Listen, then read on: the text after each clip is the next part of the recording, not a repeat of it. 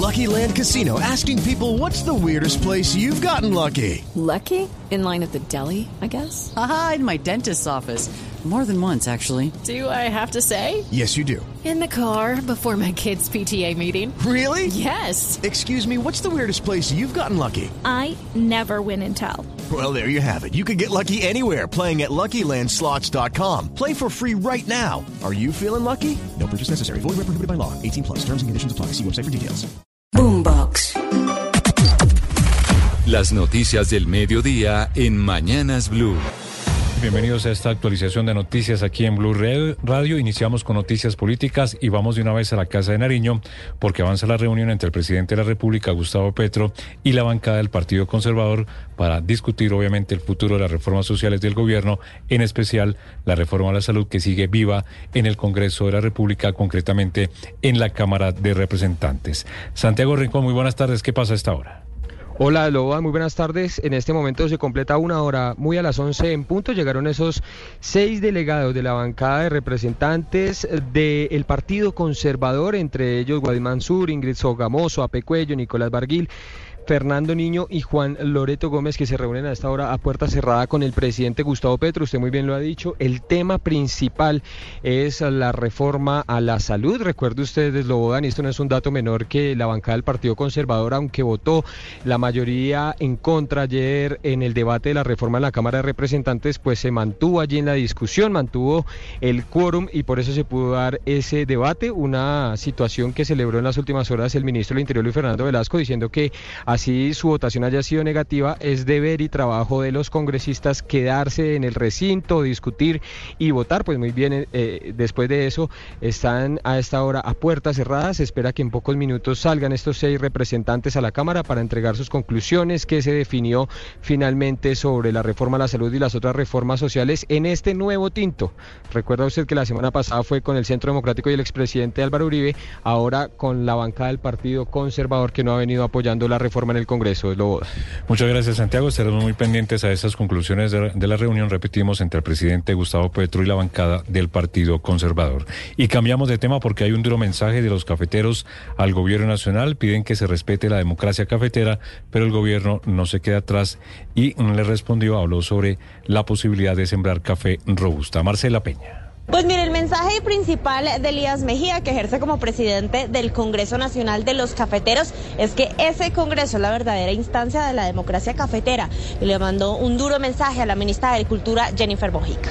Sin embargo, vemos que su ministerio, la señora ministro, ha venido promoviendo instancias paralelas donde inclusive se habla de reestructurar nuestra entidad, competencia que solo nos asiste aquí, a los aquí presentes o de generar una comisión de la verdad. Hay que decir que en ese momento Mojica no estaba presente. Minutos más tarde, cuando llegó, ella también envió un mensaje duro a los cafeteros. Les dijo, ¿por qué no pensar en la siembra de robusta en Colombia? Y les pidió un plan de trabajo específico para ir en esa dirección. Dice Mojica que para el gobierno esta podría ser una oportunidad para que Colombia sustituya importaciones de café que se hacen en la actualidad, sustituya cultivos ilícitos en algunas comunidades y represente una oportunidad de desarrollo económico para algunas comunidades, especialmente consejos comunitarios en distintos lugares del país. El saliente comisionado de paz, Danilo Rueda, cuestionó que tras años de investigaciones en la JEP, que recordemos es la Justicia Especial para la Paz, pues aún no se conocen avances sustanciales en materia de verdad. Muy crítico el saliente comisionado Mateo. Muy buenas tardes. El Lobodan, buenas tardes. Pues fue durante el foro Participación, Paz y Territorios de la Universidad del Cauca que el saliente comisionado de paz, Danilo Rueda, se refirió a los procesos de diálogo con los diferentes grupos y a los acuerdos ya alcanzados desde la paz con el M-19 hasta la firma del acuerdo de paz con las FARC en 2016. Cuestionó los avances en las investigaciones de esos casos de homicidio de excombatientes y la verdad que se conoce tras todo este trabajo que ha hecho la Jurisdicción Especial para la Paz. No puede seguir ocurriendo que 400 integrantes de una agrupación armada que han tomado el camino de la paz sean asesinados y no haya ningún tipo de esclarecimiento judicial. No puede suceder que después de tantos años de un ejercicio en la Jurisdicción Especial de Paz que no conozcamos avances sustanciales en materia de verdad. Rueda hizo referencia a estos hechos tras algunos cuestionamientos de funcionarios del gobierno Santos por los rezagos en la implementación del acuerdo de paz firmado en 2016. Vamos al departamento del Cauca porque más de 50 familias permanecen desplazadas y también confinadas por los enfrentamientos entre el ELN y las disidencias en jurisdicción del municipio de Silvia allí en el departamento del Cauca. John Jairo, John Jairo Astudillo. Pues la situación es tensa tras los fuertes enfrentamientos que se siguen presentando entre las disidencias de las FARC y el ELN en zona rural del municipio de Silvia, al oriente del departamento del Cauca. En las últimas horas, tras estos fuertes combates, más de 50 familias tuvieron que salir desplazadas de la vereda Aguadas hacia el corregimiento de Usenda, donde a esta hora reciben atención humanitaria. Aquí estas familias pasaron la noche en la iglesia y en un salón comunal. Habla Diego Aguilar, secretario de Gobierno del departamento del Cauca. Eh, al parecer son aproximadamente unas 100 personas quienes se han desplazado. Sí, se viene presentando combates. Eh, este sector, al igual que el corredor de que va hacia el municipio de Jambaló y el municipio de Caldono, ha venido siendo eh, disputado por eh, estas estructuras armadas ilegales. Se ha informado por parte de las autoridades que continúan los combates. Otras familias se estarían desplazando el día de hoy. Gracias, John Jairo. Hay una noticia importante en Bogotá. La confirma la Secretaría de Movilidad. La restricción del pico y placa se mantendrá durante todo el mes de diciembre en la capital del país. Felipe García.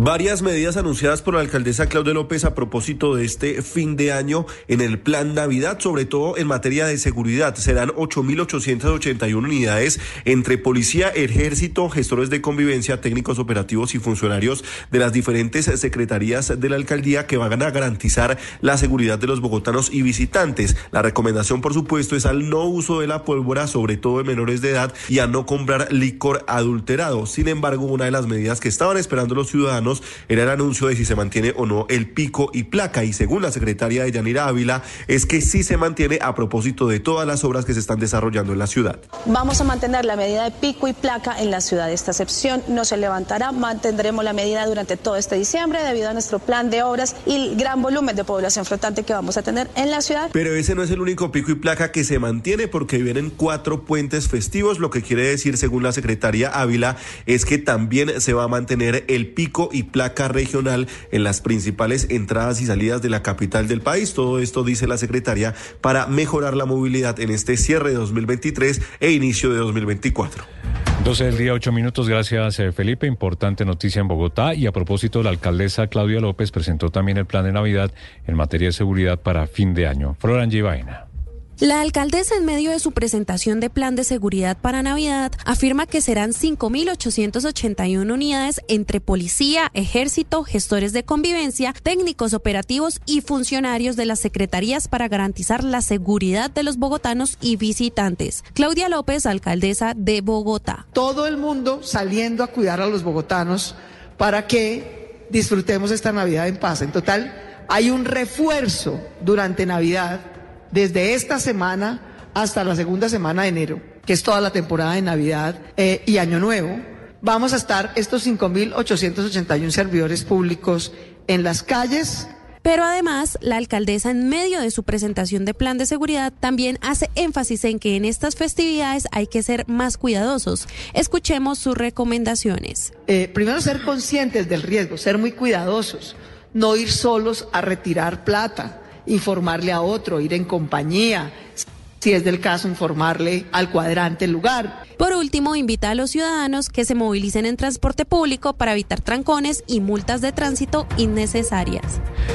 En informaciones judiciales, un juez de la República rechazó en las últimas horas la imputación de cargos contra Luis Fernando Andrade, recordemos el exdirector de la ANI, por la contratación de los diseños del puente Plato sobre el río Magdalena en el escándalo de la Ruta del Sol 3. Su abogado está denunciando persecución por parte de la Fiscalía General. Juanita Tobar.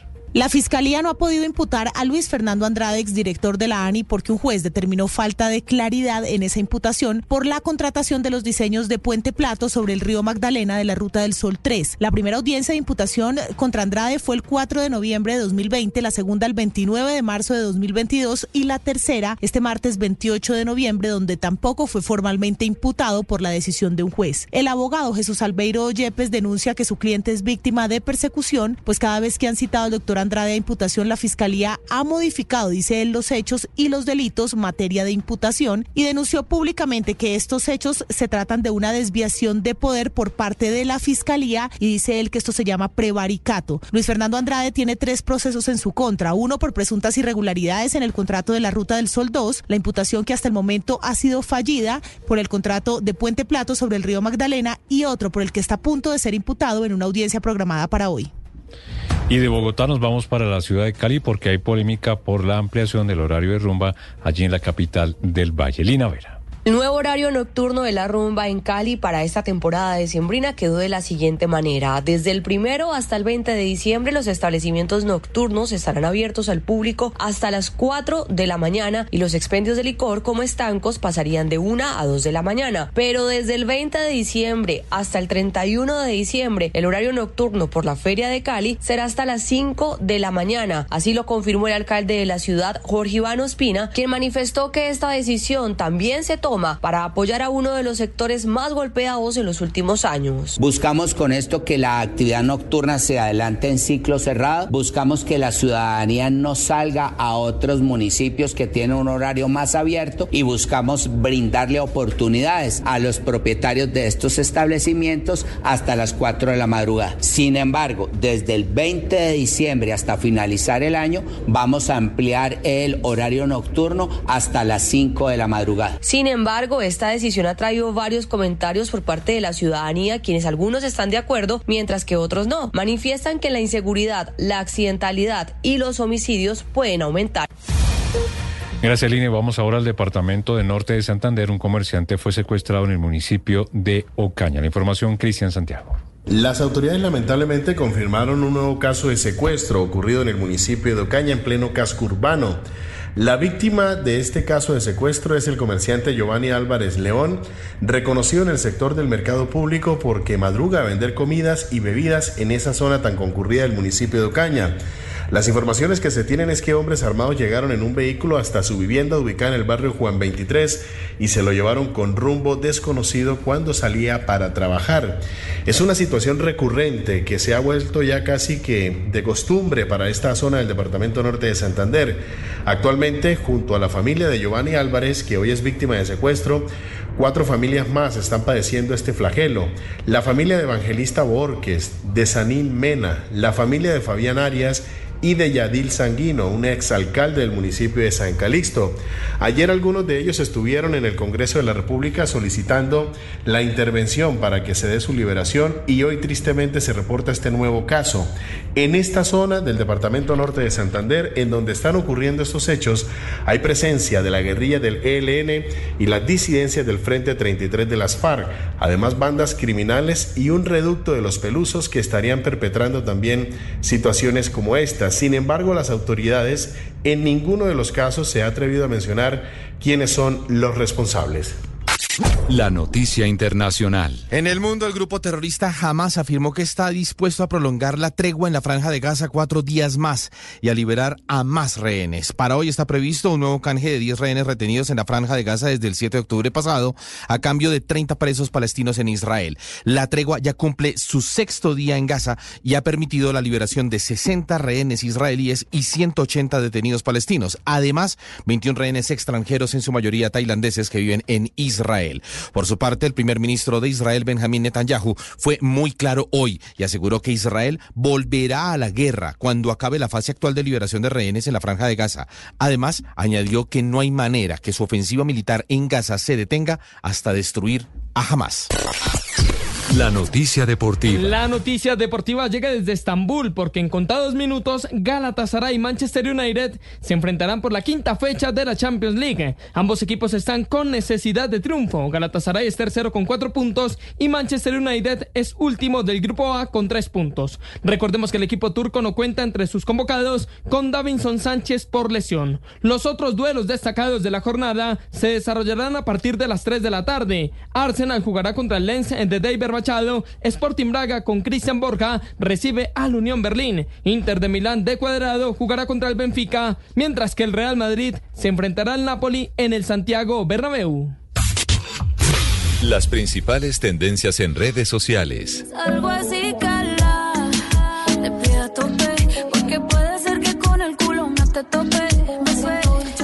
bichota. A esta hora numeral Spotify es tendencia con más de 45 mil menciones y todo porque salió la lista de los artistas más escuchados en este 2023. En esta ocasión se conoció que los colombianos prefieren escuchar música urbana en la plataforma y los paisas Fate y Carol G encabezan este ranking. Según los datos, el compositor y productor colombiano fue el artista que más horas de reproducción tuvo, seguido el puertorriqueño Bad Bunny y en tercer lugar está La Bichota que así cerró un excelente año. Recuerden que esta tendencia y todas las noticias las pueden encontrar en blurradio.com. Dejamos el miedo en la gaveta.